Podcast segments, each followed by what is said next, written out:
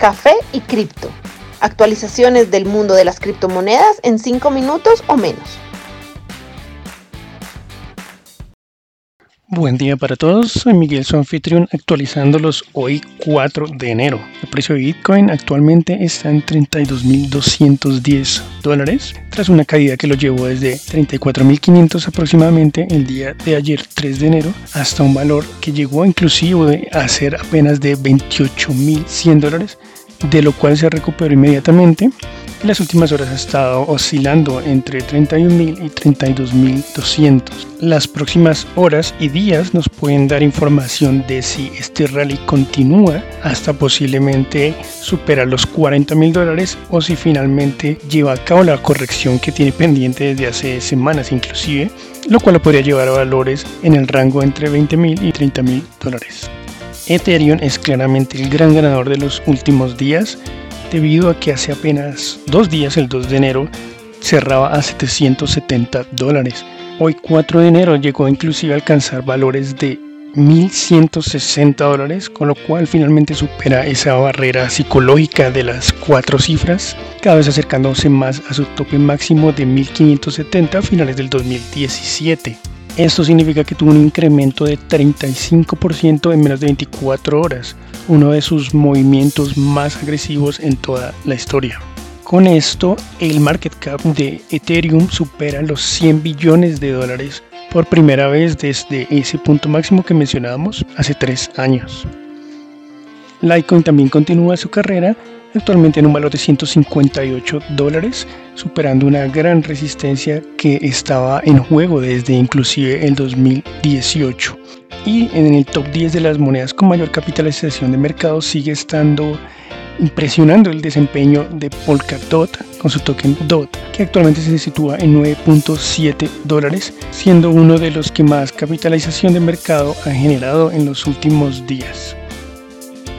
Varios usuarios de criptomonedas de alrededor del mundo han donado en total más de 400 mil dólares para ayudar con la defensa de Julian Assange, quien actualmente se encuentra en prisión en Inglaterra y está siendo pedido en extradición en Estados Unidos.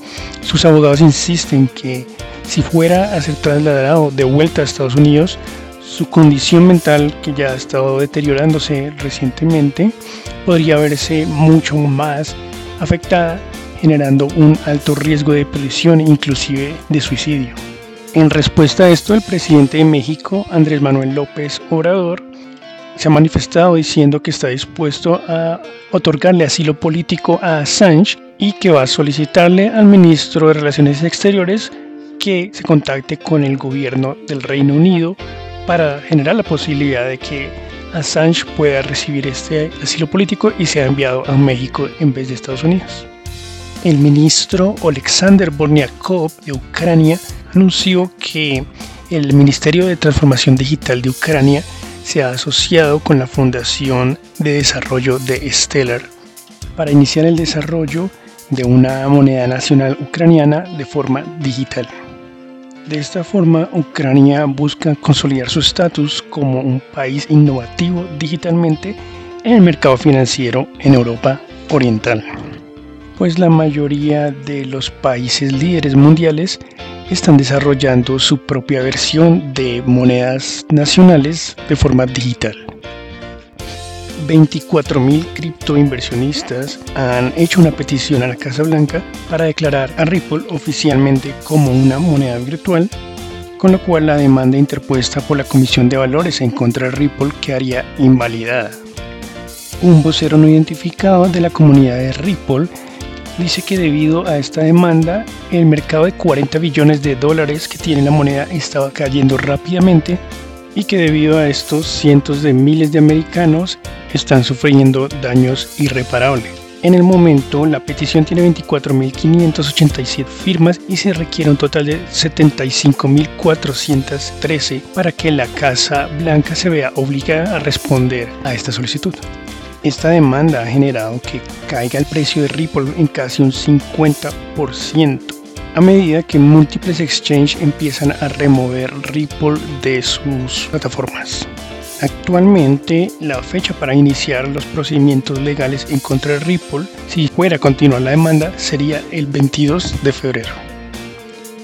Bueno, eso sería todo por el día de hoy. Muchas gracias por su atención espero nos veamos muy pronto de nuevo. Los artículos y análisis mencionados en este podcast no constituyen una recomendación u oferta de inversión ni una promesa de resultados futuros. Haremos todo lo posible para garantizar la precisión de la información incluida en este podcast sin asumir ninguna responsabilidad por cualquier información faltante o incorrecta. Las operaciones con criptomonedas implican un elevado riesgo, incluyendo pérdida parcial o total del capital invertido y pueden no ser adecuadas para todos los inversores.